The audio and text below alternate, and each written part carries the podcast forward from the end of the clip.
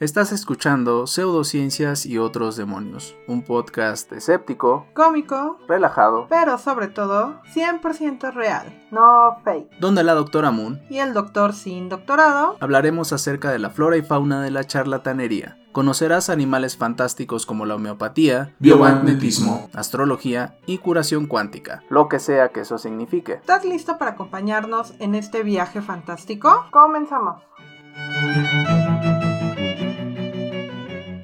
a todos a este nuevo episodio de Pseudociencias y otros demonios. En este programa hablaremos de animales fantásticos como la moringa, mitos urbanos como el factor de transferencia y abominaciones como las dietas detox. En esta odisea informativa me acompañará la doctora Moon. ¿Cómo estás, doctora? Bien, bien, feliz. Un jueves más, un jueves informativo. Sí. bien, cansada. Sin COVID todavía. ¿Quién sabe? Yo sigo diciendo que eso es un volado. Pues sí, es un volado. Pero Esperemos que ya tenga. Que ya lo hayas tenido. Y que, ya lo haya tenido, claro. Bueno, en ese sentido sí, pero con la cuestión de la inmunidad como que igual y no... Es raza de bronce, seguramente mi inmunidad es buena. Bueno, eh, además el día de hoy tenemos como invitado, este no es otro que el doctor Marco Jiménez, residente de patología de tercer año, ya casi un patólogo. ¿Cómo te va, Marco? Bien, bien, bien, bien, aquí sobreviviendo. Ahora desde, pues nos toca ver los cadáveres a nosotros. Y para los que digan que ya está bajando la curva, pues básicamente no es cierto. Lo que dijo ayer el, doctor Gatel fue una hipótesis que si seguíamos con las medidas, porque muchos ponen, ah, ya, ya dijo el doctor que bajó la curva, nada de eso. ¿no? Esto apenas empieza. Sí.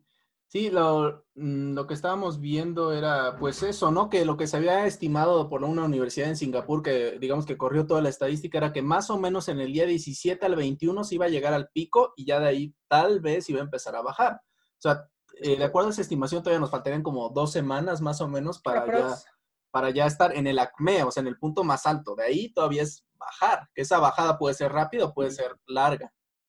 ¿No? Sí, de hecho, la tabla una tabla que encontré, decía que la primera semana de julio era en el mejor de los casos, si todos se portaban bien. Sí.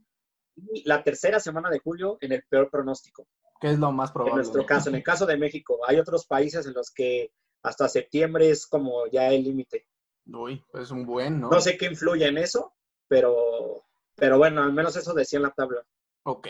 Bueno, pues el día de hoy hablaremos acerca de un tema que ha estado muy en boga, que es el tráfico de órganos. Tal vez no por los motivos adecuados, pero yo creo que es un tema que es importante hablar de él, porque hay mucha desinformación en torno a, pero eso no quiere decir que no exista. O sea, es un tema muy real, ¿sí? Que ha trascendido principalmente en redes sociales porque se ha eh, viralizado diferentes comentarios que indican que los médicos pues sacamos el líquido de las rodillas de los pacientes y nos enriquecemos a costa de este líquido.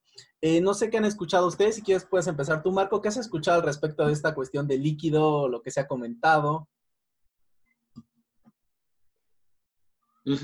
Pues fíjate que es, esto de la obtención del líquido ya es viejo, como que agarró auge ahorita con lo del COVID, que no me enseñan el, este, el cuerpo de mi familiar, que casualmente todos los pacientes con COVID salen en silla de ruedas. Y lo vi también. Pero cabe resaltar que esto sale, lo de lo líquido, sale eh, o surge, mejor dicho, desde el 2017. En una entrevista del Canal 7 de San Luis Potosí, una señora menciona que en la consulta, eh, pues iba por un dolor de garganta y el médico le hizo un procedimiento. Eh, bueno, en este caso le hizo una artrocentesis, que así es, ese es el término correcto, y que desde ahí empezó con molestias y eh, nunca pudo comprobar la señora, eh, bueno, por medios legales que fuera cierto, nada más fue un comentario que hizo en un noticiero y desde ahí todo el mundo lo agarró. Incluso hay otros eh, posts de Facebook que mencionan que la rodilla derecha es más valiosa que la izquierda, ya que, ya que mencionan, y no sé por qué, pero dicen que la, por, por incidencia, la rodilla que más se lesiona es la izquierda, porque no es tan valiosa, es lo que menciona estos posts de Facebook. Ya, no suena muy lógica su hipótesis, ¿no? Sí. Ahora, ¿cuál es la función en sí del líquido sinovial? Básicamente es eh, protección. No sirve para otra cosa, no te va a hacer joven, no te, No no, te va a sé, no es, no, para nada, tampoco es un tipo de droga qué como el, rico, ¿no? Eh, te va a hacer rico si eres ortopedista, tal vez, ¿no? Tal vez, no, no, no, con razón el ortopedista trae carro del año y yo, pues, ¿qué, qué voy a hacer? No, no, no. ya no te toca sacar, ya cuando te llegan a ti ya les También están diciendo que- mano. Ya los vaciaron. No, peor, dicen que en patología nosotros también hacemos eso, que el ¿Ah, sí? patólogo pide la autopsia para sacar el líquido. Ya. Pero ya te llegan sin líquidos. ¿Y tú qué has escuchado? No, muy mal, muy mal.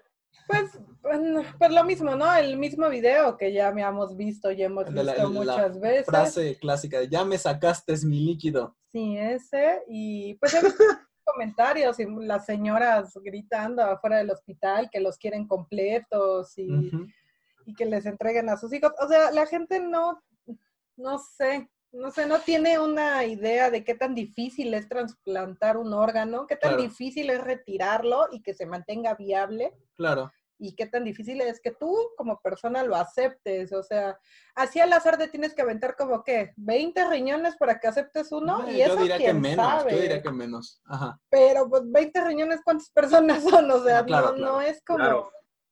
no es tan fácil, no es, no sé, quieren tirar al médico de mala persona, ¿no?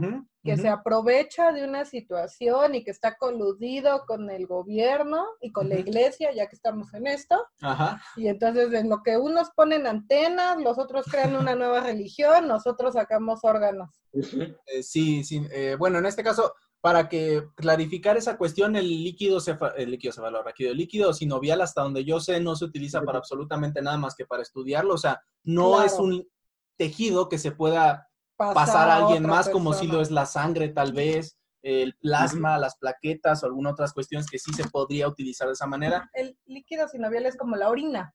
Eh, sí, bueno. Una vez que sale de tu cuerpo, Ah, claro, bueno, en ya no sentido. sirve para ninguna otra No, cosa. o sea, es para Más que para estudiarse, claro, pero no se recicla, no se toma, no se unta, no se trasplanta, no se vende, nada. y finalmente tú lo produces y si te lo sacan, lo sigues produciendo y en Claro.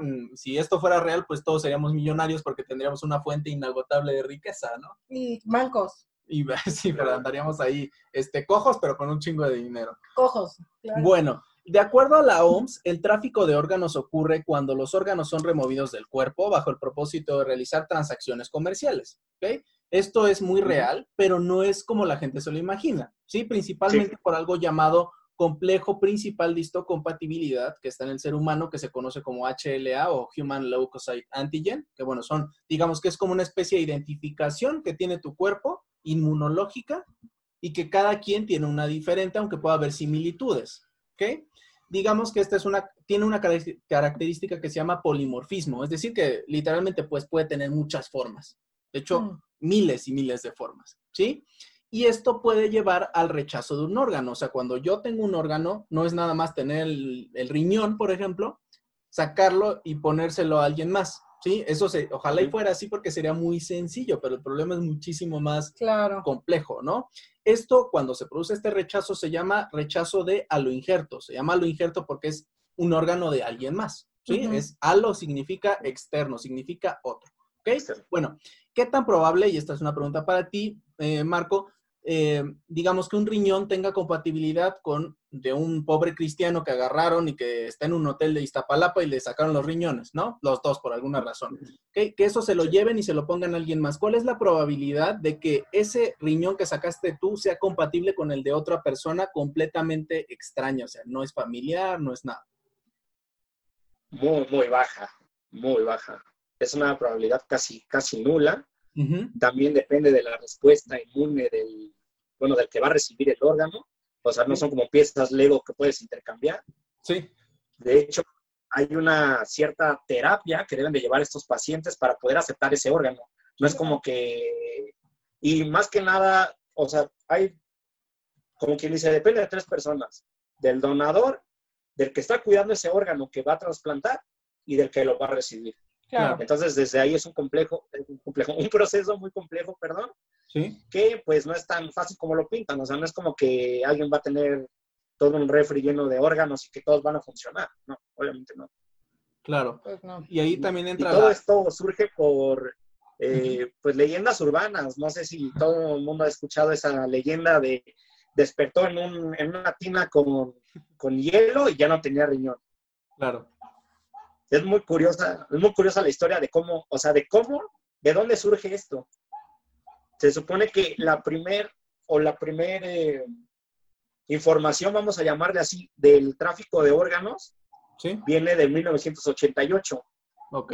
ya que un turco, un, un, este, una persona de Turquía menciona que él, como tenía eh, falta de dinero, Sí. le vendió un riñón a un estadounidense Y el estadounidense lo estafó, pero de igual manera nunca se pudo comprobar.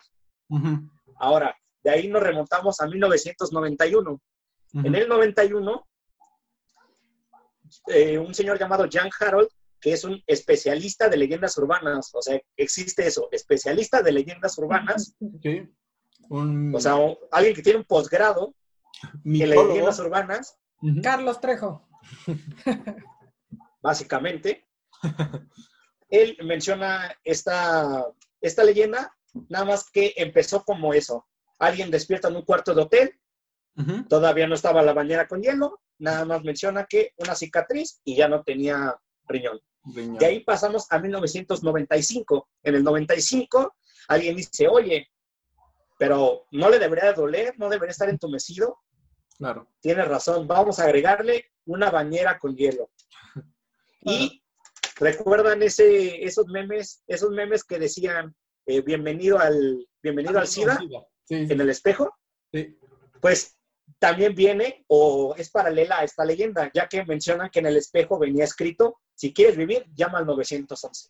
Ya. no, no sabía. Ahora, es, eran teorías muy aisladas, o sea, eran una leyenda urbana que era, era, era parte, le dicen ahí, del folclore de Estados Unidos. Claro. Como todo, eh, en 1997 se empieza a pasar en forma de cadena. Claro. ¿Recuerdan esas famosas cadenas de lo leíste y te puede pasar a ti? Claro. Pues empiezan con las cadenas y varían, empiezan a variar. Unos dicen que fue en Las Vegas, otros en Nueva York y otros en Houston. Pero fue tanto el bombazo del correo que todos los eh, policías de distintas localidades tenían que desmentir la noticia. Ya. Más o menos Wow. parecido a lo que está. incluso hay un capítulo de la hay un capítulo de la ley y el orden basado en esto, que irónicamente le pusieron sonata para un órgano solitario. O sea, incluso le hicieron un capítulo. Era tan. Y Ajá.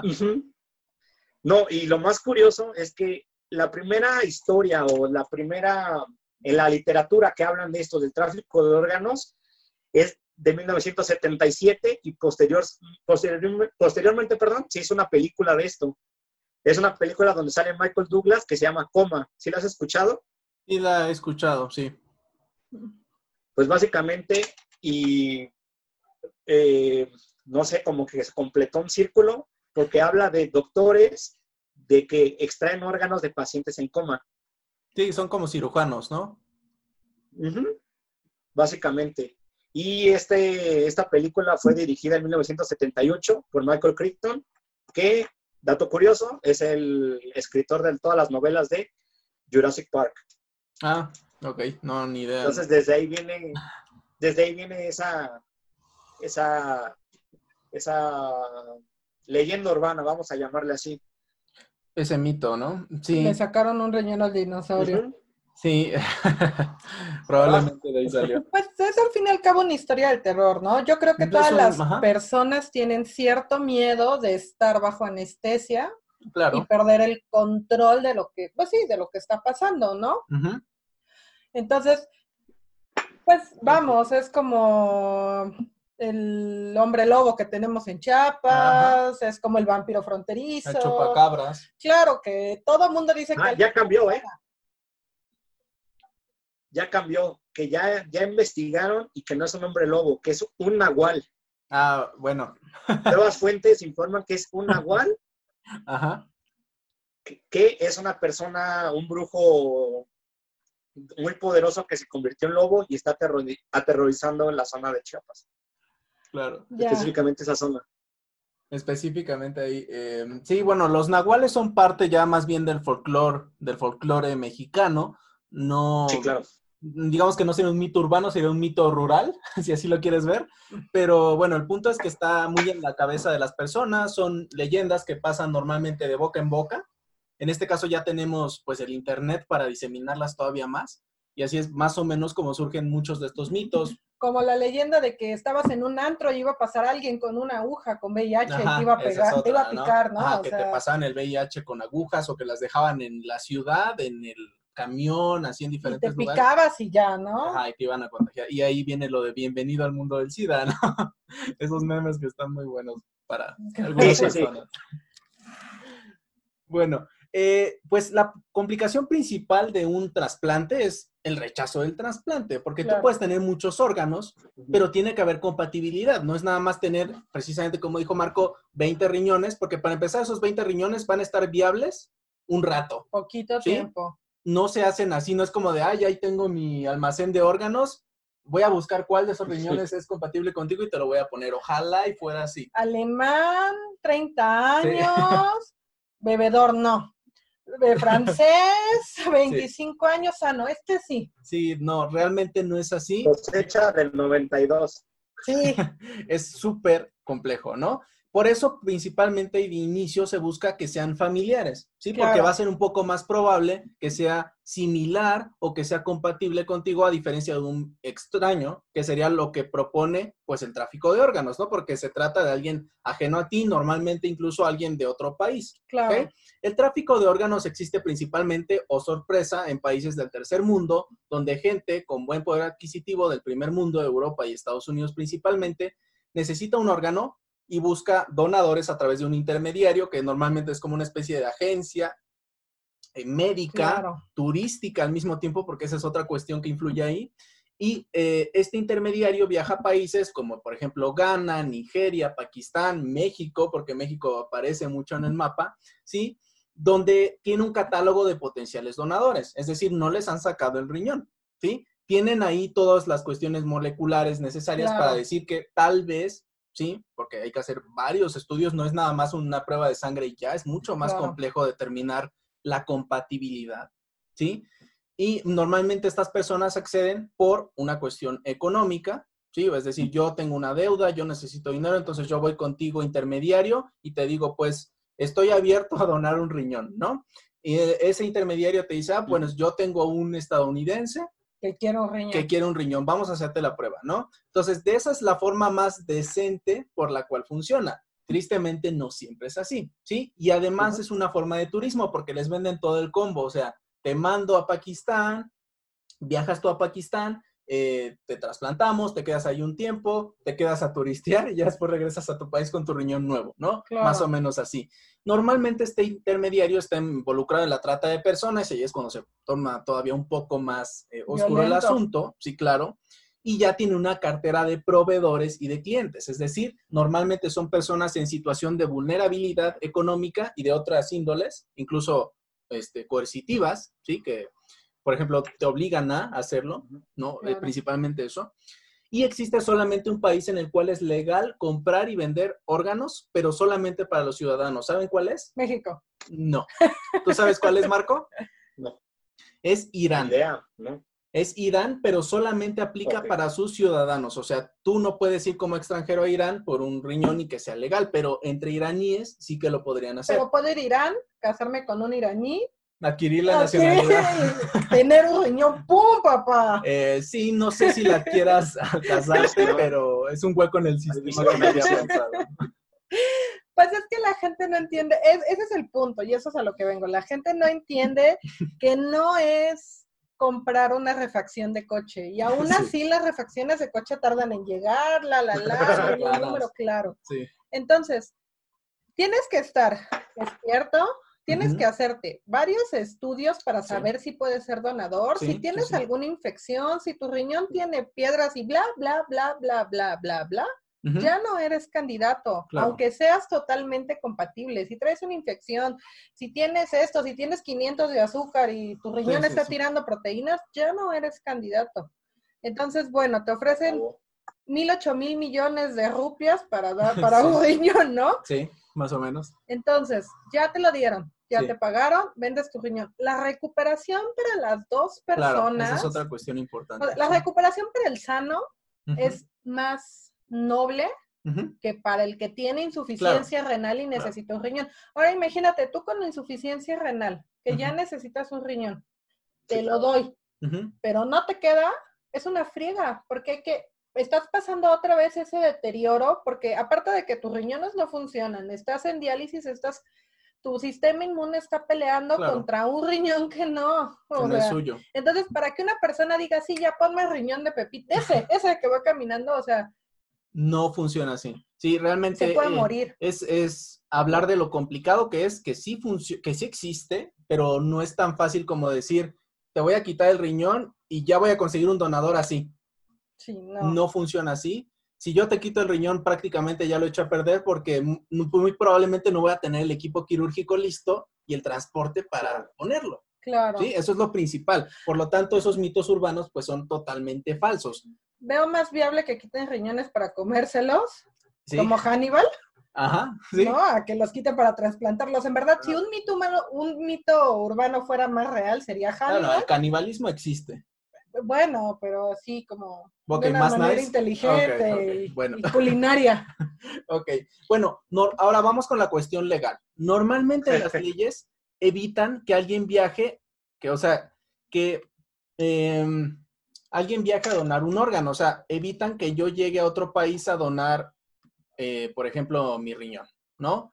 Pero lo que no evitan es que yo viaje a otro país y ahí se me haga el trasplante. Por lo tanto, normalmente los trasplantes se hacen en los países del tercer mundo, llámese Costa Rica, Argentina, eh, México. México, ¿sí? Y vienen, hacen su paquete de turismo y luego regresan, ¿no? Y esto también implica que hay un grado de colusión con las autoridades, ¿sí? Porque si no, no podría entrar un extranjero, eh, estar aquí un tiempo, hacerse toda esta cuestión y después regresar y que nadie se enterara de absolutamente nada. Y también velo así, o sea, es más barato traer un estadounidense, un francés a México y pagarle vacaciones y operarlo aquí que llevar un mexicano a Francia. Sí, sí, sí. ¿no? Y, aquí, en países de tercer mundo, pues la pues sí, esto de las autoridades, o sea, como no tenemos un, sistema de salud. Sí, un Estado de Derecho donde se haga valer la ley, por lo tanto. No, ¿a qué te referías tú? Como en Alemania, que si no tienes un seguro médico, no. Ok, ya. Bueno, pues que aquí existe la medicina privada y en Alemania está todo centralizado, digamos. Bueno, eh, los donadores normalmente son personas, en este caso particular del tráfico, con necesidades económicas, con deudas, que se someten a pruebas normalmente de sangre y de diferentes pruebas genéticas eh, posteriormente, estos resultados se envían a una base de datos que, digamos, funciona a nivel mundial y ahí pueden ver si en Holanda a alguien le sirve ese riñón, por ejemplo, ¿no?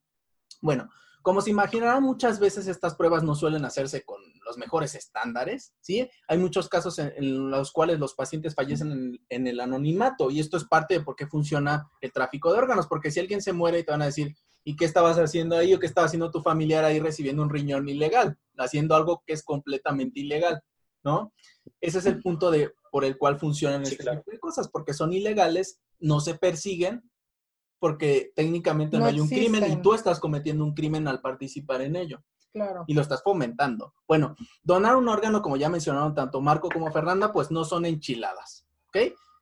Para el donador normalmente es más benigno, aunque no deja de ser un procedimiento en el cual puede fallecer, en el peor de los casos, pero para el receptor normalmente lleva un seguimiento de años por potenciales complicaciones como enfermedades oportunistas porque usan diferentes inmunosupresores o inmunomoduladores, enfermedad de injerto contra huésped, que es precisamente esto de que el huésped empieza a rechazar eh, lo que es el injerto, o algunas reacciones inflamatorias inespecíficas que son como muy específicas de los pacientes trasplantados. ¿ok?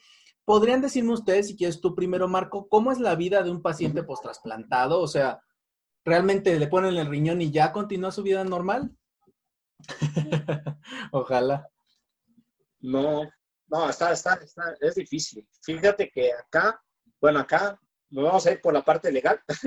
este, pues básicamente, cuando roté en el servicio de eh, pediatría eh, patológica o patopedia, como le decimos nosotros, llegan muchos pacientes trasplantados, o sea, te llega la biopsia y tú tienes que, o sea, te ponen, eh, la biopsia fue es reciente obviamente, pero te dicen, lo trasplantaron hace tantos meses, hace un año, entonces estos pacientes les tienen que estar haciendo biopsias cada tres meses para ver cómo está este riñón.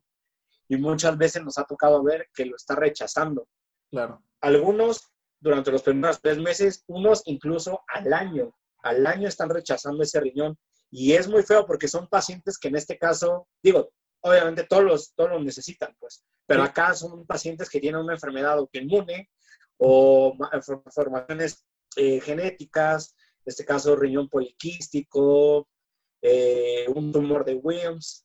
O sea, son pacientes que se someten a ese procedimiento para salvar su vida y desgraciadamente o requieren otro trasplante o el, como requieren mucha inmunosupresión, lo que los va a afectar ya no es tanto el riñón, es eh, las infecciones oportunistas, como ya habías comentado.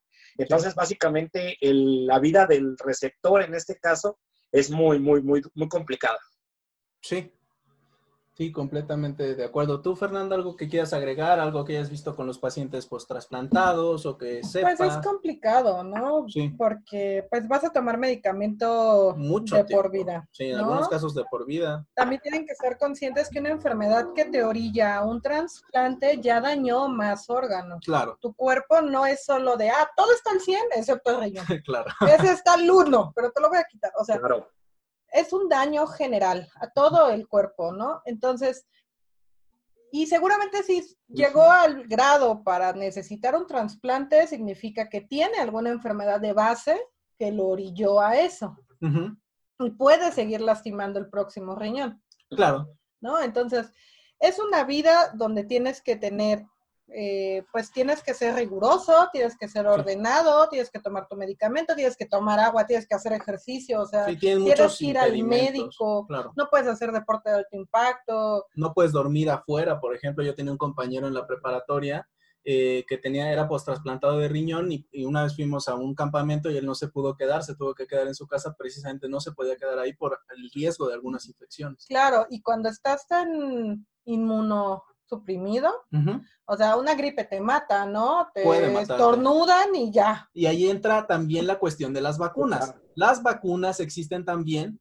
O sea, el hecho de que tú, yo, Marco, nos vacunemos como pacientes sanos, hasta donde sabemos, eh, ayuda a proteger a estos pacientes que en muchos casos no se pueden vacunar. Claro. Se llama inmunidad de grupo, inmunidad de, rebaño, ¿sí? Y también ayuda a estos pacientes. Por lo tanto, también retomamos la cuestión de los antivacunas con esos pacientes es una irresponsabilidad no vacunarte. Claro, pues lo mejor es que si vas a donar órganos, pues sea en muerte, ¿no? Una para un donador que tú, cadavérico, digamos. Claro, una para que tú no tengas los efectos de haber donado claro. en el futuro.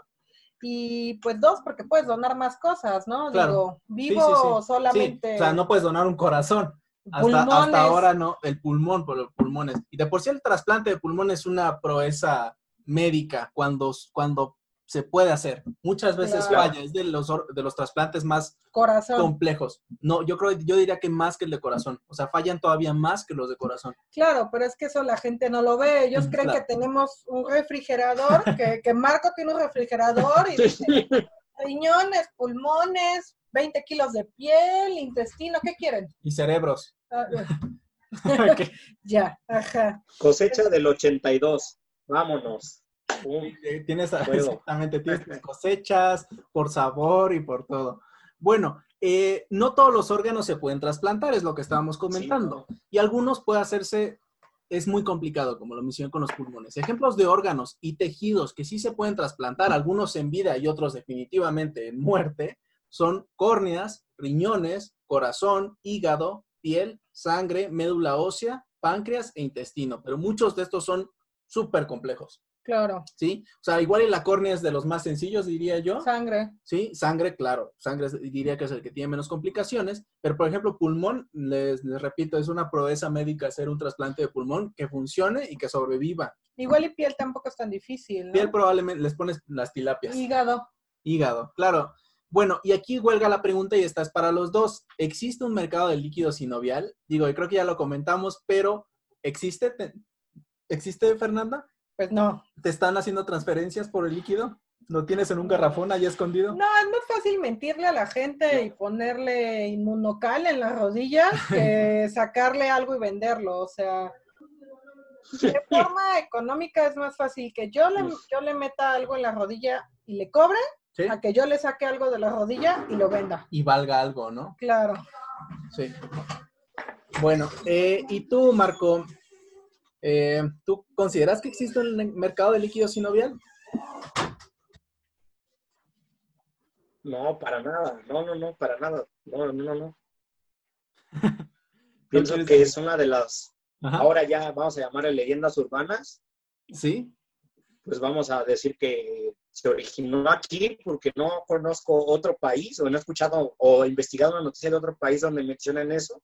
Así que podemos decir que ya tenemos nuestra propia, leyenda urbana. ya tenemos nuestro propio, apareció en un cuarto, ajá, apareció en su propio cuarto, en un, en otro, un cuarto de un desconocido, sin líquido sinovial. Están bien buenos los O sea, no, no, no, no, no, es algo muy, muy descabellado, ¿no? sí, es algo... Es que es, o sea, antes me daba coraje, ahora ya está, me da risa porque hasta te digo lo que, lo que hablábamos al inicio, ya hasta le dan un valor mayor al líquido de la rodilla derecha que el de la izquierda, que cuánto vale, que en dónde lo puedes canjear. O sea, no, no, no, no. y lo peor es que la gente habla y no, no, no presenta los, dijera uno, puras fake news. O sea, no, no, no. Claro. O sea, digamos que es algo y ya incluso hasta el gremio médico hace chistes de eso, de que... Sí, no, no, no, no, o sea, no hay ninguna utilidad del líquido sinovial, nada, nada, nada. O sea, eh, ni de líquido sinovial ni de muchos otros fluidos corporales, ¿no? Realmente hay pocos fluidos que se pueden utilizar para algo y precisamente por eso la sangre ya no se puede, ya no te pagan por donarla y se le quitó el valor eh, monetario que lo tuvo en algún tiempo en los ochentas, en el cual sí te pagaban por ir a donar sangre, por ejemplo. Todavía, eh, por ejemplo, semen sí te pagan, ovarios, óvulos también te... Claro, no, varios óvulos. Es una, es una friega porque te meten un, Bueno, para las mujeres es más... Hormonal antes de... Porque no donas uno. Claro, donas. Como diez. Sí, sí, sí. Y para sacar diez juntas, pues tienes que estar cargadita de hormonas, ¿no? Sí, sí, completamente de acuerdo. Bueno, eh, retomando la idea, el tráfico de órganos es un problema real, es un problema complejo, porque tiene toda una red de distribución muy en, el bajo mundo y muy en países donde muy probablemente no se va a hacer nada y por lo tanto va a seguir existiendo. Es muy preocupante porque sí que afecta a vidas humanas, pero no de la forma en la cual te levantas un día y no tienes líquido sinovial en tu rodilla, porque no te darías líquido en ese momento para empezar, porque probablemente te lo sacaron y ya produjiste algo de líquido. Bueno, eh, en el mejor de los casos, el donador solamente tiene una motivación económica, es decir, es un donador que por su propia abolición, es decir, por su propia voluntad, decide donarlo, igual y no por, no por su gusto, pero sí porque tiene necesidades económicas, pero a final de cuentas él dice, lo voy a hacer. Claro. Ese es el mejor de los casos, porque en el peor es un en el cual te mato si no me das el riñón o mato a tu familia si no te hacen niño. Pero ¿estás de acuerdo que para hacer eso, esa persona a la que están amenazando ya tuvo estudios previos? Sí, sí, sí, no, no, ni en un mes, o sea, es una cosa más larga. ¿Cómo llegas a eso, no? ¿Cómo llegas a, ay, sí, sí te lo iba a dar, querido narco, hermano del Chapo, pero ¿qué crees que, que no, yo no, no, mejor no, me arrepentí, no, ¿qué crees que no? ¿De quién, quién puede hacer eso? Claro, eh, es, no es tan fácil, ¿no? No es un motivo de risa por sí solos, es decir, el, tráfico de órganos es muy grave, como cualquier otro crimen que implique trata de personas, ¿sí? Como trata de blancas, como explotación sexual, explotación laboral y otro tipo de cuestiones, ¿no? Lo que sí es un motivo de risa, en mi opinión, es la idea de que los médicos participamos activamente sacando líquido sinovial o, o haciendo lo que sea por enriquecernos a costa de la tragedia de los pacientes, porque para empezar, ahorita estamos viviendo una tragedia y hay que ser muy culero para, aparte de todo, intentar sacar provecho de la gente enferma. Que hay gente que sí lo está haciendo, por ejemplo, los que venden cubrebocas carísimos, ¿no? ese es un ejemplo de alguien que está sacando provecho de la tragedia que estamos viviendo todos. ¿Estás de acuerdo que, el tráfico de órganos sigue siendo un mercado porque no se ha regulado de una manera adecuada? Sí, solamente en Irán, tal vez gracias a eso que hicieron, ya no existe el, el tráfico de órganos. Pero y es más consensuado que el tráfico sexual, porque muchas de esas personas están, niñas, adultos, niños, lo que sea, están drogados, no están conscientes, están amarrados, no lo sé, ¿no? Sí, sí, sí. O que algún otro tipo de explotación, donde no necesitas a la persona sana y consciente, es que vamos, si quiero tu riñón no te puedo drogar. Claro, bueno, en ese sentido sí, porque el riñón no sería. Bueno, igual y le vale, igual y le vale, ¿eh? Pero es que no es vía para ti como persona o yo como médico del que te estoy aconsejando que sí compres un órgano, yo te diría, no le hagas nada malo, porque va a ser tuyo. Sí, sí, sí. Cuídalo, ¿no? Apapáchalo, consciente, lo que coma bien, o sea, claro. Sí, pero pues estás de acuerdo que estas personas no van a pensar en el beneficio del receptor. Van a pensar en el beneficio económico que lo es lo que van a recibir en el momento en el cual ese paciente llegue y le pongan el riñón. Claro, pero si tienes el dinero para hacer eso, tienes el dinero para hacer muchas otras cosas, ¿no? Claro. Entonces, aquí lo que yo veo es que es una situación muy fea. Sí, claro, súper fea. Es muy difícil que sea obligada. Sí. Yo creo que es por una situación económica que estás muy apretado tal vez, pero viene la siguiente pregunta, ¿cómo llegas a esa situación? Claro, ¿Y cómo es que se te hace tan fácil decir eso en vez de decir, bueno, pues no sé, este, pido un préstamo, vendo la casa? Pues, supongo yo que tienes que estar en una situación muy extrema económicamente pero o de otra. extrema, ¿no? Pero pasa y precisamente por eso existe esto, o sea, porque tan pasa que existe. O debe de haber gente que diga, ah. De hecho, hay un caso, hay un caso de un joven de Brasil que estaba prácticamente ya en situación de calle y pues tuvo que vender su riñón y lo vendió en el mercado negro y dice que, bueno, menciona el artículo nada más el nombre de la persona y el otro del, del, del, donador y nada más quiso dejarlo así como donador, entre comillas. Ajá. Y el receptor aparte y el intermediario y dice que se tomaron todas las medidas necesarias Obviamente no fue con, o sea, dice que fue en un este, hospital clandestino. Claro. Se dice que se toman las medidas y que actualmente el paciente está muy bien, pero pues son situaciones así. En este caso, eh, este era un paciente de Brasil y pues la situación de calle lo orilló a eso. Y hay otros que ya lo toman de broma, que para ir a un concierto, que para comprarse el último iPhone 527. claro. Pero en este caso era un joven que vamos a llamarlo así, lo necesitaba, entre comillas. entre comillas. Porque digo, hay otras, hay otras soluciones, vaya. Claro, o sea, ¿cuántas personas no existen? Ese es un muy buen ejemplo, ¿no? ¿Cuántas personas sí son por necesidad y cuántas personas son por, no me va a pasar nada, con un riñón puedo vivir, Pepito solo tiene uno y se acaba de enterar, ¿por qué yo no? E-, ese es el punto, ¿no? También, o sea, favorece ese tipo de no cosas. No sé si eh, exista ese tipo de casos, pero, eh, espero que no, porque sería muy estúpido de tu parte donar un órgano si no tienes la... Si, para empezar, si no es porque quieres donarlo para empezar, ¿no? Y segundo, si es por una necesidad frívola de ese estilo, pues no, no te recomendaría hacerlo porque pues es para toda la vida, no te lo van a regresar. Eso te lo puedes, y si, y si no le funciona al otro paciente, no te lo pueden volver a poner a ti, para que eso también es importante, ¿no? Bueno, eh, hablando de líquido, específicamente del caso del líquido sinovial, de hecho, el, el, líquido sinovial tiene un valor negativo, es decir, no solamente no vale nada, sino que para desecharlo tienes que pagar, porque es un desecho biológico infeccioso, ¿sí? Médico infeccioso, por lo tanto, no lo, idealmente no lo puedes salir y tirarlo a la calle. Claro que puedes, porque nadie te va a decir, hey, ¿qué estás tirando? ¿No? Pero si estás en un hospital, no, puedes, no lo puedes desechar así, tienes que desecharlo de la manera adecuada y pagar por eliminarlo. Entonces, además de que no tiene un valor, tiene un valor negativo. ¿ok?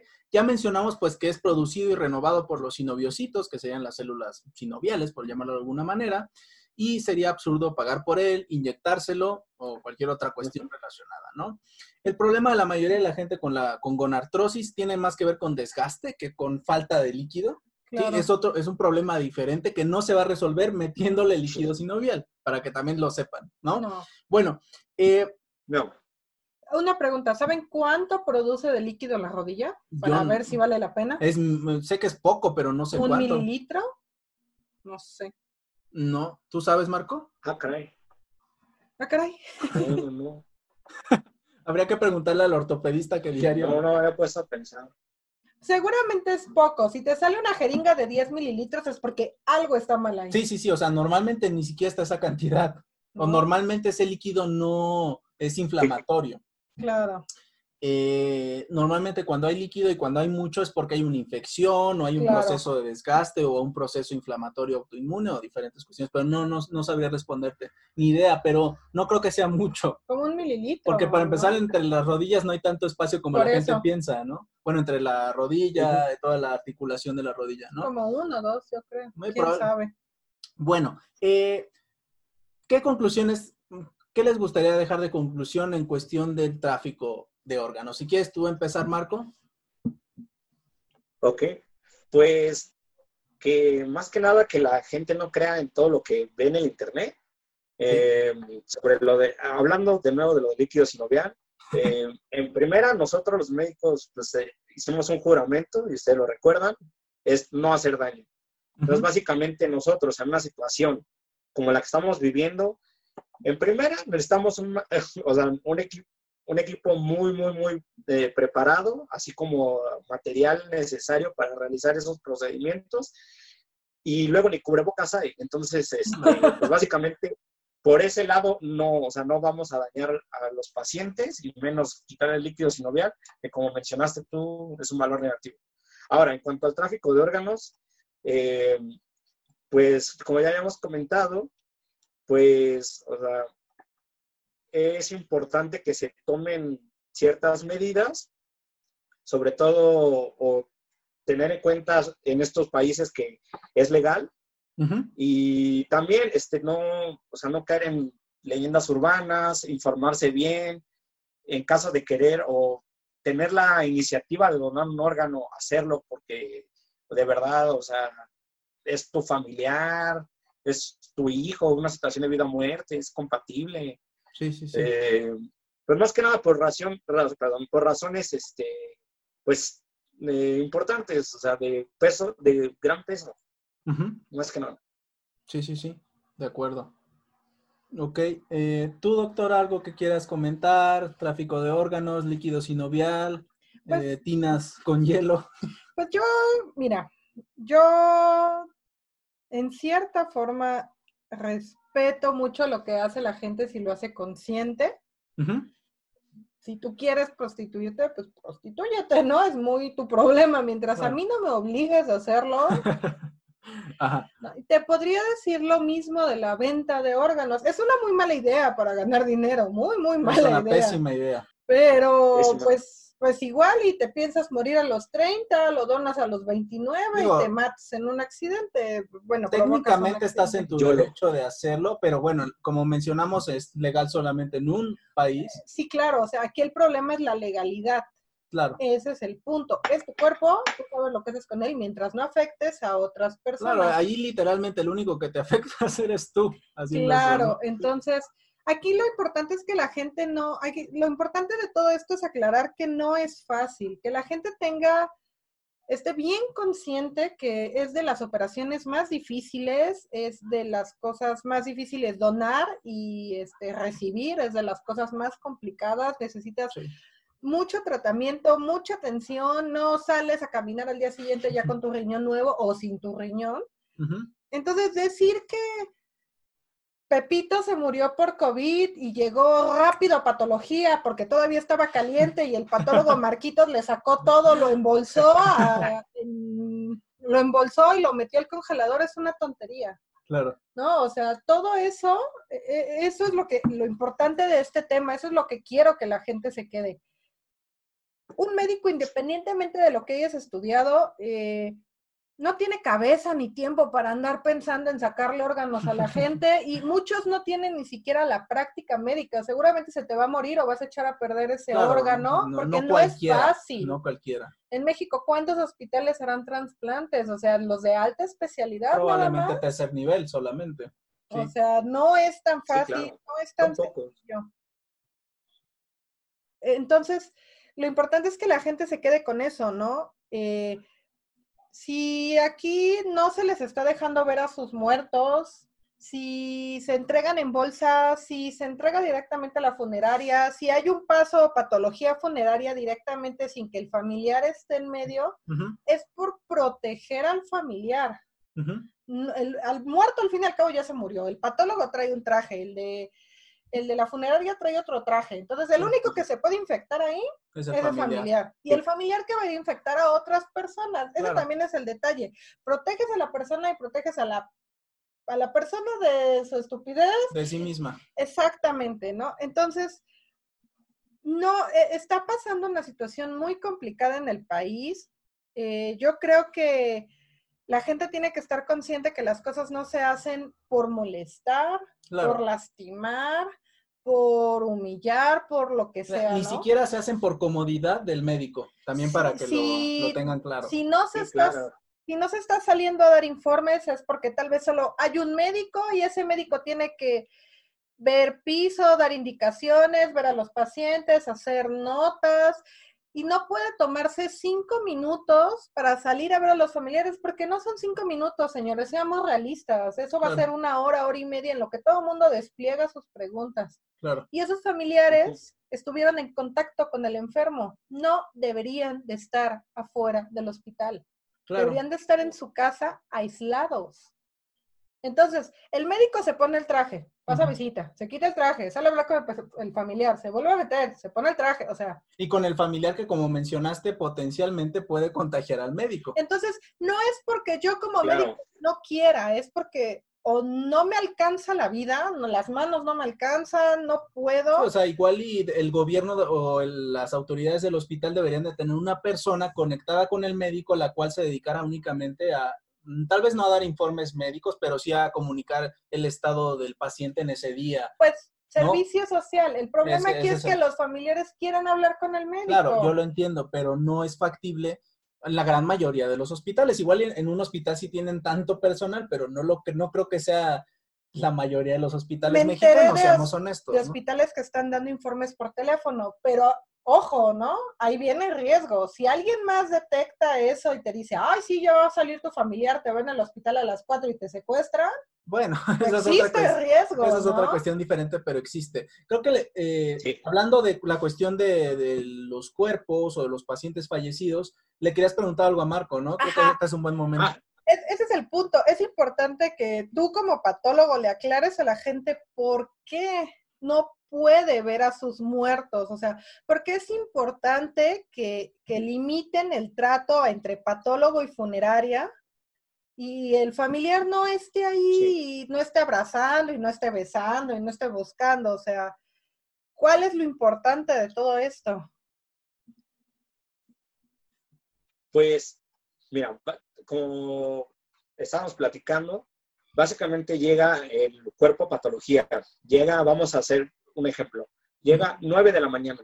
Sí. 9 de la mañana, en lo que el paciente, perdón, el familiar del paciente paga, eh, arregla los gastos funerarios, manda a llamar la funeraria, vamos a darle un promedio porque hay veces que tardan dos horas, vamos a darle tres horas. En tres horas, pues nos dan las 12. a las 12 ya llega la carroza, llegan los familiares y los de la funeraria ya todos traen su traje de astronauta, le llamamos así, su traje de astronauta, su cubrebocas, incluso hay unos ya traen hasta su como máscara de buzo.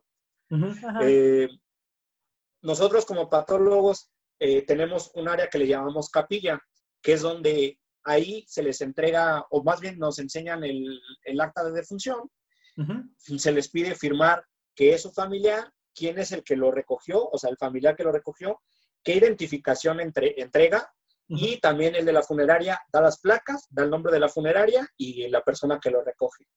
Y ahí es donde le damos nosotros la indicación.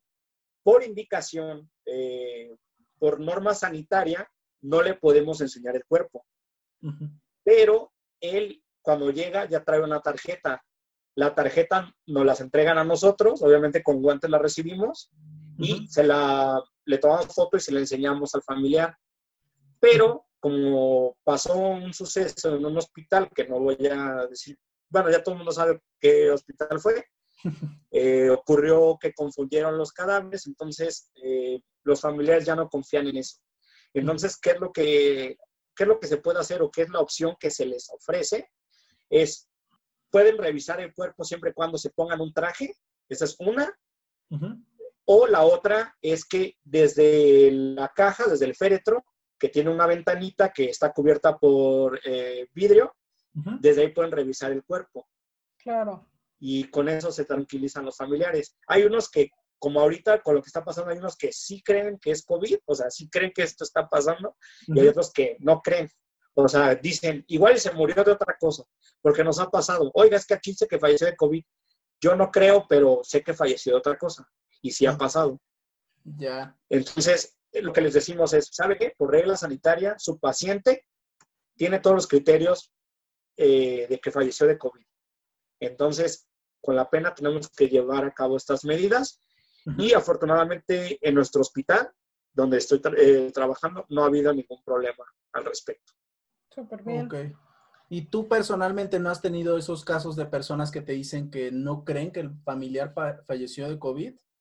Al menos eh, con, con, lo, en la, perdón, en la, bueno, recibir los cuerpos y entregarlos, no. En lo que sí me ha pasado fue en la consulta. Me tocó en eh, las primeras fases entrar a las consultas y sí me tocó ver personas que no creían en eso. E irónicamente, o en algunas vueltas de la vida, pues nos tocó que ver que primero, o sea, en mi consulta llegó el, el, hijo. Y luego a dos compañeros que les tocó la consulta les llegaron la hermana y la mamá. Y los tres habían dado el acapulcazo. Y ya desde ahí, con lágrimas en los ojos y pidiéndole perdón a la mamá, dijeron, ¿saben qué? Honestamente pensamos que eso no existía y nos fuimos a Acapulco y todos nos infectamos, no tomamos medidas. Y, o sea, y siento uno feo porque los pacientes lloran y te piden disculpas a ti por no haber tomado las medidas y por, pues, ser parte de la estadística y peor, ser parte de los que formaron eh, o sea, que generaron contagio a otros. Porque una cosa es que se hayan infectado ellos, pero los familiares, ¿a qué otras personas vieron? Incluso infectaron a familiares más lejanos o a los vecinos, a la señora de la tienda, vamos a llamarle así. Sí, sí, sí. Entonces, sí son, eh, ahí, ahí aplica el de uno hasta no, hasta no ver, no creer. Pero en estas situaciones que estás viendo artículos, noticias, yo creo que es más necedad de la gente o, un intento como de refugiarse de la realidad, el no creer en esto. Básicamente yo lo veo así. Y sí es preocupante porque la gente piensa que, o sea, estábamos hablando de la, de la conferencia en la que dice el doctor Gatel que, ok, tomando las medidas hipotéticamente, pero muchos lo toman como una verdad. O sea, que yo te diga, si nos portamos bien, la curva va a bajar en tres días, no quiere decir que vaya a pasar. Claro. Porque por uno que no cumpla, la curva puede llegar a subir. Entonces empiezan a decir que el doctor está mintiendo. Y no es que esté mintiendo, son hipótesis y son cuentas y es lo que, lo que nos comentan, nos dicen los epidemiólogos. Nosotros hacemos un cálculo si ustedes hacen esto, se, se eh, acaba esto, o más bien se mitiga, vamos a llamar así porque no se va a acabar, tal día. Sí. Pero, si de estas dos personas, este no sigue las órdenes, no, no funciona. Entonces, eh, la gente no debe de tomar absolutos, no debe tomar sí o no. O sea, hay que seguir las medidas, hay que respetar, hay que tomar eh, las indicaciones de quien viene, en este caso es un doctor preparado, encargado de estas cosas, y pues más que nada es eso, o sea, que la gente ya como que le caiga al 20 de que eh, es una epidemia, que se deben de acatar las medidas y no creer en las noticias falsas. Para eso hay, gracias a Dios, tenemos el Internet y tenemos artículos publicados. No todo lo que viene en el Sopitas, por mencionar algunos, en Facebook, en los memes, es real. Porque incluso publican, muchos compañeros míos publican memes y veo que hay gente que los comparte como información veraz. Y eso no, eso no tiene que ser. Hay que tener un poco más de criterio, vamos a llamarle así. Sí. Pides demasiado. Sí, estamos ahorita en lo que se llama la infodemia, que es precisamente esta, digamos, pandemia de desinformación, de gente que disemina, incluso es mucho más exitosa que el COVID mismo, la desinformación. Sí, o sea, memes, bueno, lo que tú quieras, ¿no? Igual y yo comparto irónicamente que sí, que estamos sacando líquido, que nos lo, nos lo pagan a 100 pesos el mililitro, ¿no? Y estaría muy barato. Bueno, pero hay gente que lo comparte como... O que a mi tío le pagaron por intubarse. Esa es otra que he escuchado. Sí. Te pagan 15 mil por intubarte de gratis. Ya. Y te pagan 5 mil, o sea, 15 por intubarte y 5 mil por decir que tienes COVID. O sea, no. ¿Y cuánto te pagan por morirte? Para empezar, yo no me dejaría intubar por 15 mil pesos. No. No. no. es que la gente no sabe. No Terminas sin dientes y están practicando. Sí, te toca con y te, te, atragantas con el diente y te mueres, no por, por literalmente por el, el, diente que se va al bronquio, ¿no? Bueno, eh, la gente no sabe qué es una intubación, ¿no? No sabe lo que se siente. Digo, yo no lo sé, pero con base en lo que he visto de los pacientes intubados, no me gustaría solamente si lo necesito. De otra Qué forma. Qué difícil es extubar. Claro, esa es otra. Te intuban, ok. Te mantienen así tal vez, pero ya que te extubes, que vayas tú evolucionando bien, ese ya es otro cantar. Claro, lo más fácil es intubarlo. Claro. No, pues no. Aparte, aparte, como ustedes saben, es lo que mencionan en todos los artículos. El intubarlo no es curarlo. El intubarlo básicamente ya estás del otro lado y del lado malo.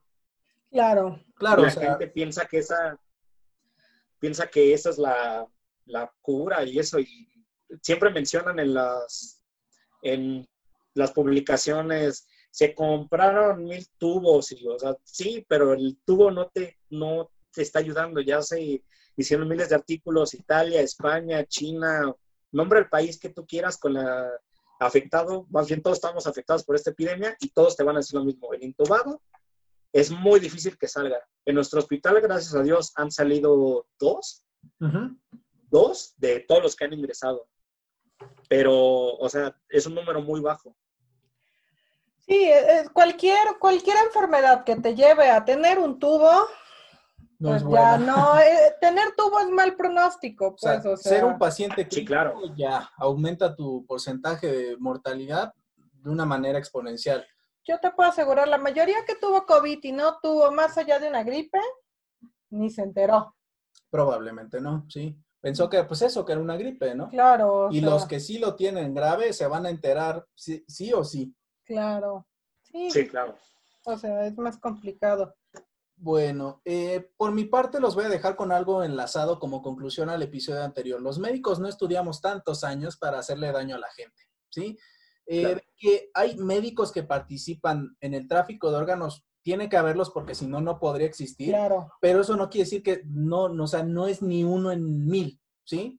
Y también la otra es que no necesariamente esos médicos están ahí porque quieren. Claro. Igual y los obligan, como ha pasado con muchos médicos que los narcos se los llevan y los obligan a operar a, al Mayo Zambada, ¿no? O ese tipo de cosas. Claro. No necesariamente el hecho de que haya médicos involucrados quiere decir que haya médicos involucrados por gusto.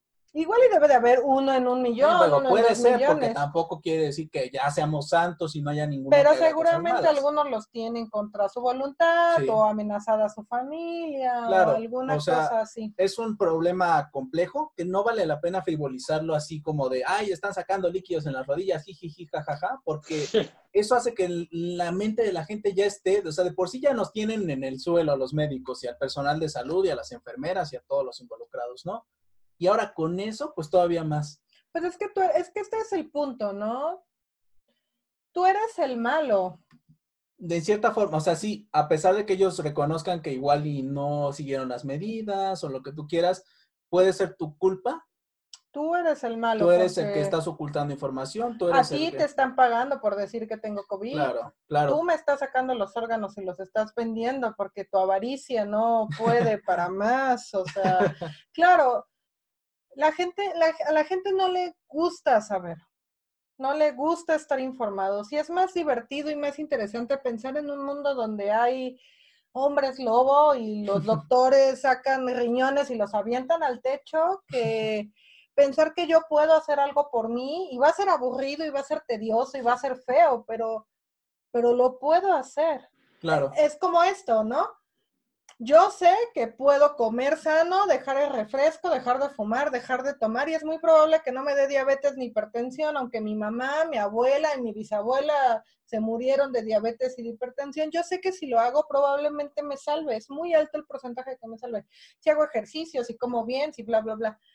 Pero mejor, ¿por qué no digo, ay, pues es que ya lo traía en la sangre, lo heredé, yo ya soy así? ¿No? Y decirle, ah, pues es que usted me tiene que salvar y deme algo para que me componga. Claro, porque es su trabajo. Claro. Y desde ahí, desde que un paciente no considera que su salud es su trabajo, ya estamos mal. Claro. ¿No? Esa es gran parte del hecho de que esta actitud paternalista que toman muchos médicos, no me incluyo porque yo no soy paternalista, pero eh, de que el paciente, pues básicamente... Es tu responsabilidad. Es tu responsabilidad cuando realmente tú lo que puedes hacer es poco o nada muchas veces, ¿no? y gran parte del, éxito de los pacientes diabéticos, hipertensos, con dislipidemias, tiene que ver con el paciente y no con el médico. Me dicen, asústalo, doctora. ¿Yo por qué? Que se asuste solo. O es que dije, dígale que deje de fumar. No tiene 40, no tiene tres años. Él sabe lo que es bueno y es malo. ¿Señor sabe que es malo fumar? Sí. ¿Lo va a seguir haciendo? Sí. ¿Yo qué hago? Claro, es eso, ¿no? O sea, no, no, aquí ni somos sus papás, ni somos sus enemigos, somos trabajadores. somos alguien que puede ayudarlos a recuperar la salud, pero nos tienen que ayudar. Claro, orientarlos, pero este, pues no imagínate si vendiéramos el líquido, si vendiera los riñones, no, bueno.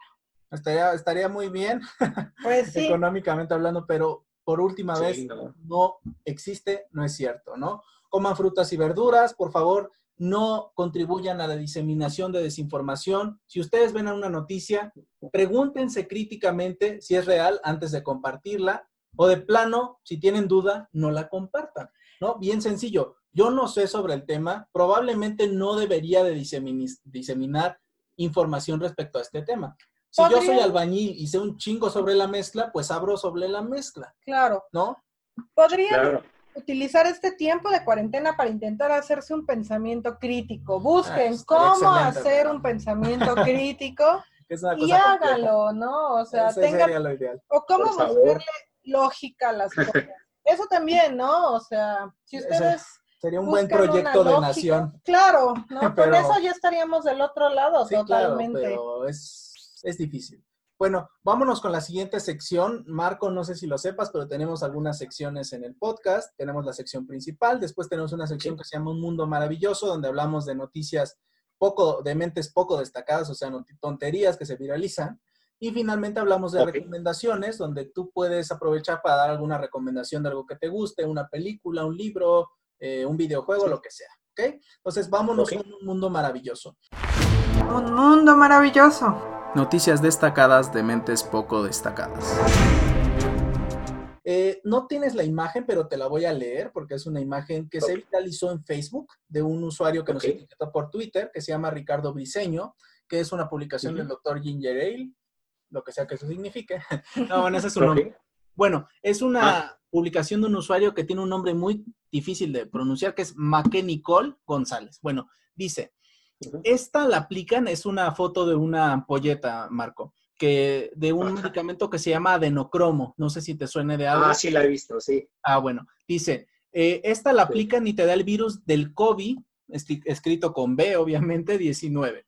No aplicar de las, las personas que van por según síntomas, les dicen que les pondrán una inyección y les ponen estas, la cual trae consecuencias graves cuídate en casa, no vayas al hospital, usa remedios caseros, todo en mayúsculas, obviamente. Y eh, bueno, el adenocromo.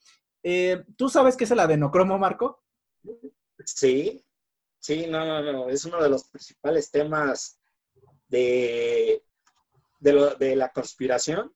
O sea, el adenocromo básicamente es un metabolito ¿Sí?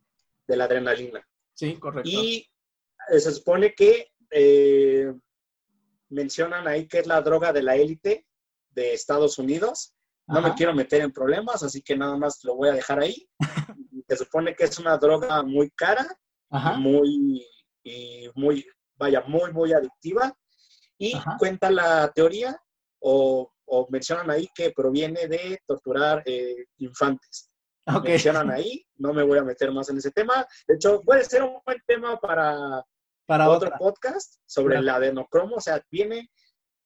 De hecho, mencionan ahí que hay muchas pinturas. No sé si has visto pinturas antiguas que ven gente que está torturada. Mencionan que esas pinturas hablan de versiones antiguas de cómo extraían el adenocromo. Ok. Y la primera vez que se menciona el adenocromo en, en público o en la, vaya, para conocimiento de la gente, es una película que se llama Fear and Loathing in Vegas. Ah, sale, Johnny Depp, sale Johnny Depp y Benicio del Toro. Y Johnny Depp encuentra una ampolleta como la que viene en la foto y le dice, ¿qué es esto? Y le dice Benicio del Toro, ¿no sabes qué es esto? Es adrenocromo. Y es adrenocromo y le dice, sí, no inventes, o sea, una gotita y hace que la cocaína sea como azúcar, que no es nada.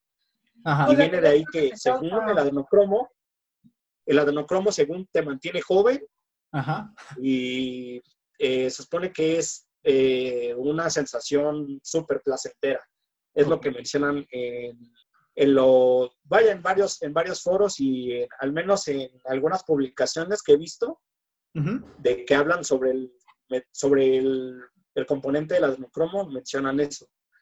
Ahora, que lo relacionen a cultos y cosas así de Hollywood, ya eso lo podemos dejar para otro tema, pero básicamente de ahí viene, o de ahí viene eso del adrenocromo y lo de la polleta. El adrenocromo, correcto. Es más, hasta, hasta alguien que empezó a hablar como de ese tema fue Justin Bieber de manera muy subliminal en, en una de sus canciones en la de Sugar, no sé cómo se llama. Más que nada es. No, Yomi. Yomi se llama. Ah, ok. Yomi. Ah, se llama Yomi la canción.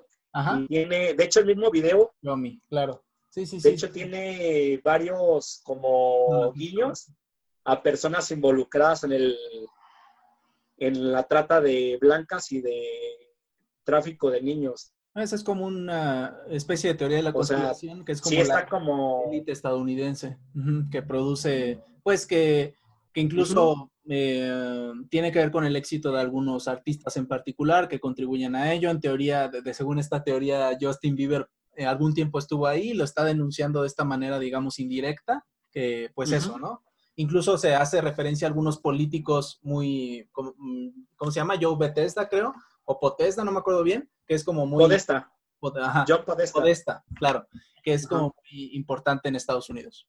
Era la, era la mano derecha de Hillary Clinton y cuando se filtran los correos de... ¿Ves que exactamente una semana o unos días antes de las elecciones de Estados Unidos se filtraron los correos de Hillary Clinton? Sí. Ahí venía todo eso, ahí venía involucrado todo lo de John Podesta y de ahí fue cuando tiraron toda la campaña de Hillary Clinton a la basura. Pero bueno, eso ya es... Pizzagate, ¿no? Bueno, entonces, retomando esta cuestión del adrenocromo, viene a colación después por lo que pasó en el, creo que todos sabemos lo que pasó en el Hospital de las Américas en Ecatepec. No, ¿qué pasó? Eh, no quiero entrar en muchos detalles, pero la mayoría de ustedes saben a qué nos referimos. Bueno, dentro de todo esto trascendió en redes sociales que los médicos pues estamos inyectando a los pacientes con SARS-CoV-2. Eh, Así que tú que estás en primera línea o bueno, que estás en el hospital, Marco, ¿estás inyectando SARS-CoV-2 a tus pacientes? ¿Qué dosis les estás poniendo? No, claro que no. Si de hecho, o sea, no hay, no hay medicamentos, no hay insumos, menos vamos a tener SARS-CoV-2 y apenas si tenemos para las pruebas. Claro. No, no, no, no, no, no, es, es increíble. Y menos un SARS-CoV-2 etiquetado como adrenocromo. claro. Mucho menos eso. Claro, para que sea como más conspiracionista todo. ¿Tú qué opinas de esto, doctora? Pues que si tuvieran adenocromo se lo pondrían ellos, ¿no? para andar más. Para andar bien eléctricos. Claro, para, tener 50 al mismo Capaz que con un. Capaz que con el adenocromo ya encuentran la cura, no sé. Sí, pues, claro. Eh, bueno, por mi parte creo que no hay mucho que concluir, o sea, por si tienen la duda, que espero que no, si están escuchando este programa, yo considero que son personas con un sentido crítico importante, pues no estamos inyectando virus a los pacientes, como menciona Marco, no hay insumos, mucho menos va a haber dinero para ese tipo de cosas, ¿sí? A nadie le beneficiaría, o sea, al, Estado no le convendría generar enfermos, porque el Estado necesita que no haya enfermos, ¿no? La, economía se ve impactada por la gente que está enferma, ¿sí? Eh, y tampoco es para sacarles líquido de las rodillas, por favor.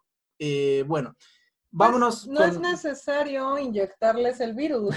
¿Para qué? Claro, no. Entre ellos se lo pasan. o sea, no es necesario que tiene, tengo tantos pacientes sanos, ¿qué voy a hacer? ¿Cómo hago para que todos tengan COVID? No, pues no es necesario, pues ellos solitos. O sea, y esa relación sí existe. Si tú vas al hospital es muy probable que te contagies, pero no es porque el médico te inyecte algo, es porque hay mucha gente enferma en el hospital, muchos de los cuales son familiares de pacientes hospitalizados con COVID-19 y que seguramente son o asintomáticos o presintomáticos de COVID-19. Claro, o sea, la gente no entiende y es lo que le he dicho a todo, todo paciente que veo con datos de infección respiratoria, todo paciente lo mando 15 días a casa. Oiga, doctora, pero no. Oiga, pero es que, mire, Aquí dice 15 días de reposo en casa. Eso no significa salir a la tienda, no significa estar jugando con sus hijos, no significa convivir con su familia, significa aislado en un cuarto, usted va a un baño aparte, tiene sus cubiertos aparte y no convive con nadie. Eso significa aislado. ¿Por qué? Claro. Porque yo no, y es lo que les digo, yo no le puedo asegurar ni le puedo negar nada sin una prueba. Si la quiere hacer, está en todo su derecho. Claro. ¿No? Yo no les recomiendo que por una gripe vaya a urgencias. Mejor quédese en su casa y en caso de que empiece a malignizarse, pues se va a urgencias, si no, ¿para qué? Claro. Va a hacer que el sistema colapse más de lo que ya está colapsando. Y es un riesgo. En caso de que no lo tuviera, es un riesgo de que se exponga a otros pacientes que tal vez sí lo tengan, porque eso es lo que hacen al ir al hospital sin necesidad, exponerse a pacientes que sí están enfermos. Quédense casa, tómense paracetamol, tómense tencitos, vean series, lean, píquense los ojos, jueguen videojuegos, lo que quieran. claro, no, en serio. ¿No? Si no les gusta, si no les gusta pensar y estar con ustedes, si no les gusta conocerse y saber quiénes son, pues pónganse a ver series, pónganse a jugar, pónganse. Hasta hacer TikToks, no lo recomendaría, pero si lo quieren hacer, si con tal de que no salgan, hagan TikToks. Claro, es que este es el punto, ¿no? Intentar. Yo creo que la curva no se aplanó. Yo mm. creo que no se va a aplanar. Digo, eventualmente se tiene que. Bueno, tú te refieres a que tú piensas que va a ser un sombrero de bruja. Yo creo que va a subir, se va a mantener arriba un tiempo y va a bajar. Ok, o sea, como una pandemia mal manejada. Claro, porque aquí lo que viene es, fue el Día del Niño. Sí. Claro. Esto se va a reflejar entre el 10 y el 15 de mayo. Ajá. Y luego viene el, el 10 de mayo, que es el que se va a ver reflejado a finales de mayo. El 20, veintitantos, ¿no? Y si no viene ninguna festividad, igual ahí le paramos. Pero si viene alguna otra sí, festividad. Y, y mucho del pico que se está viendo ahorita tiene que ver con el Acapulcazo, como dice Marco. Claro. Sí. No, pues directamente con eso. Bueno, vamos a terminar con algo un poco más eh, benigno, ¿sí? Recomendaciones libros, anime, películas, videojuegos, series y mucho más. Eh, vamos a hablar de recomendaciones. Entonces, eh, yo empezaré con mi recomendación porque la doctora creo que no se preparó. Y no, sé, Marco, si tú nos tengas alguna recomendación. Pues les tengo tres recomendaciones. Ah, y todas tienen que, bueno, dos tienen que ver, dos tienen que ver con el tema de los órganos y uno tiene que ver con el tema de la, bueno, vamos a llamarle pandemia en este caso relacionado con la pandemia, porque están, es, se trata de algo de un mundo apocalíptico o post-apocalíptico. Bueno, la primera recomendación es una serie hablando de los trasplantes y la doctora mencionó el trasplante de corazón. Es una serie llamada Chambers, que es de una joven que eh, le trasplantan un corazón de una, de una joven que casualmente era su vecina y posteriormente al trasplante empieza a tener eh, visiones sobre la donadora y algunas cosas demasiado oscuras. Y para no comentarles más y no arruinarles la experiencia, si te gustan eh, las series sobre cosas paranormales, cultos y eh, giros de tuerca, esta serie es para ti, Chambers. Okay. Esa, esa sería la primera recomendación. Otra recomendación, si te gustan eh, los buenos sustos y también hablando de trasplantes, este es un clásico, es una película muy vieja, vamos a llamarle vieja entre comillas, se llama El Ojo, que eh, se trata de un trasplante de córnea, que desgraciadamente un trasplante de córnea que sale mal debido a que eh, le trasplantan esta córnea y puede ver fantasmas, ya que la donadora de esa córnea era eh, o tenía afinidad para ver fantasmas. Era medium. De esta película hay dos secuelas. La segunda es buena, la tercera ya está muy fumada porque habla sobre teorías, que de hecho el trasplante de córnea es una leyenda, menciona que hay una leyenda urbana que por un trasplante de córnea puedes ver eh, cadáveres y fantasmas y cosas así. Ya, estaría padre. Pero es, eh, ya es algo muy fumado. Y por último, les recomendaría un videojuego. Este es el videojuego de Mad Max, basado en Mad Max, todos conocen eso. Eh, eh, es una película, son tres películas, más bien cuatro películas. La primera de los 70s, 80s, donde salía Mel Gibson, y la más nueva es del 2015, 2016, creo, si no me equivoco, donde sale Tom Hardy. Este es un videojuego basado en toda la filosofía de Mad Max de un mundo post-apocalíptico donde te tienes que pelear literal por el agua, encuentras este, gente que te hace daño, gente que te ayuda. Entonces, es, está muy padre porque es un juego de mundo abierto. Tú estás en tu carro, en el interceptor, en el carro de Mad Max que salen todas las películas, y empiezas a ayudarle a la gente e incluso recuperas eh, agua a la gente de distintas locaciones y lo más padre es, son las carreras a muerte e incluso puedes equipar tu carro con arpones. Eh, nos ayuda a alejarnos un poco de la realidad, eh, sin entrar como, o más bien dándonos una idea de ese mundo apocalíptico que, dada la situación, pues no lo veo muy, muy descabellado. Pero es un juego muy, muy, muy bueno. Y, y, no, es un juego demasiado amplio, es decir, puedes estar horas, horas y ahí. Yo lo tengo desde hace dos años y no le he podido acabar. O sea, de que te sale misión tras misión y como hay misiones secundarias, como el juego de Batman, que ya sabes, tiene su historia como principal, pero te puedes desviar. Ok. Entonces haces algunos trabajos aparte, mejoras tu carro, mejoras las habilidades de combate de Max, etc. Entonces es un juego como para distraerte un, rato. Esas son mis recomendaciones. Bueno, eh, bueno, por mi parte. ah, también, también. les quiero recomendar una serie de Netflix que se llama En pocas palabras. Es una serie de Vox, se llama como que la productora. Hace capítulos cortos e informativos sobre diferentes temas. Aquí tenemos, incluso hay un capítulo sobre pandemias que vaticina muy bien lo que pasó con el COVID-19. Eh, sobre edición genética, criptomonedas, marihuana, tatuajes. Son episodios como entre 15 y 20 minutos, muy digeribles, pero también tiene una edición muy buena, o sea, que hace que te interese el tema aunque no sepas de él o aunque a lo mejor incluso ni te interesara el tema previamente. Eh, y también está basado en evidencia científica, está basado en buena información, buena investigación y pide su, informa su opinión informada a expertos, pero también contrasta con la opinión de algunas personas, digamos, normales, ¿sí? que no saben sobre el tema. Está en Netflix, tiene dos temporadas, tiene más de 20 capítulos, que pues como duran bien poquito, los pueden maratonear en dos días, yo creo, muy probablemente. Y además del programa, digamos, base, tiene otras dos versiones, una que es eh, el sexo en pocas palabras, otra que es la mente en pocas palabras, y actualmente está saliendo uno que es el COVID-19 en pocas palabras, que básicamente pues es lo mismo, son episodios muy cortos de temas específicos. Claro, por ejemplo, es muy buena. Eh, esta, la veo con la doctora Moon y la verdad es que nos gusta, es algo interesante y también no es algo que dure así horas, ¿no? Y si sientes que aprendiste algo sobre el tema. Yo creo que es muy buena, cualquier persona se puede sentar a verlo y le va a abrir un poco más su panorama. Sí, sí, sí. Y le va a quitar algunas dudas, ¿no?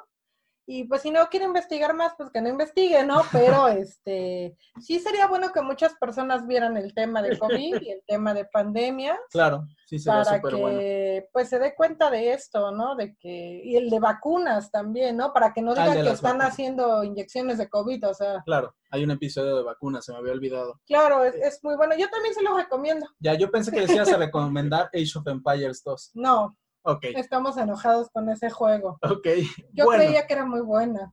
Yo, yo lo jugaba, ¿saben? Desde la secundaria. Yo, yo, yo creía que era muy buena. Pero llegó el doctor, sin doctorado, tenía que ser, y me dio una rastriza, ¿no? Llegó, me, me, vino a asediar un poco, se fue, fue a matar a los demás, me dio como 10 minutos de ventaja, todavía dijo, a ver, pobre inválido, arrástrate y ahorita voy por ti, y ya fue y me mató, entonces, no, no quiero recomendar ese juego, este, no lo jueguen con alguien que sepa jugar mejor que ustedes o se van a llevar una decepción. Este, jueguenlo contra la computadora y ponga que sea muy fácil. fáciles. Estándar. Sí, y este, no, no lo voy a recomendar. Bueno, está bien. Entonces, esa es la no recomendación de esta semana. Bueno, pues eh, este fue el episodio de hoy. Pasamos a despedirnos. Agradecemos al doctor Marco Jiménez por acompañarnos en este episodio, darnos datos de películas, darnos información de mitos urbanos. Marco, ¿tienes algún último comentario que quieras dejarle a la gente? ¿Cuál, y también, ¿cuáles son tus redes sociales si es que quieres que la gente te siga? Ok, pues, eh, bueno, de algún comentario, pues básicamente no crean todo lo que ven, eh, infórmense un poquito más y más que nada con el documental que ya nos comentaste de en pocas palabras, mínimo vean eso. Si no les gusta leer, si no les gusta buscar artículos, vean eso y van a tener una idea más amplia y un poco de criterio. Este, en esta, en esta eh, vamos a llamarla así, en este periodo de contingencia, por favor, un poco de criterio. Y en cuanto a mis redes sociales, pues eh, estoy en Instagram como Marco 7 y en Facebook estoy como Marco Antonio Jiménez Ferreira, no me maté con el nombre. Así me pueden encontrar fácilmente. Y eh, pues cualquier duda que tengan de anatomía patológica o de series, de música, les manejo el tema que ustedes quieran, me pueden buscar ahí y con gusto les resuelvo dudas. Vale. Eh, bueno, pues muchas gracias por acompañarnos, Marco. Por nuestra parte, los invitamos a seguirnos en las redes sociales del podcast. Pueden encontrarnos en Twitter, en YouTube, donde ya estamos subiendo los videos. Este lo vamos a subir, de hecho. Oh. Y eh, en Instagram, todo, en todas las redes sociales como Pseudociencias y otros demonios. A la doctora Moon la pueden encontrar en Twitter como doctora-moon-bajo. Y a mí en todas las redes sociales como doctor sin doctorado. Es muy importante mencionar el Patreon, okay. porque no lo hace. y ya, puede seguir. Ok, eh, bueno, los invito a compartir este podcast con sus amigos, enemigos, sinoviositos y amantes del Lysol. Yo soy el doctor sin doctorado. Y yo soy la doctora Moon, sin Lysol. Sin Lysol. Y les, dejamos, les deseamos un excelente día. Hasta luego.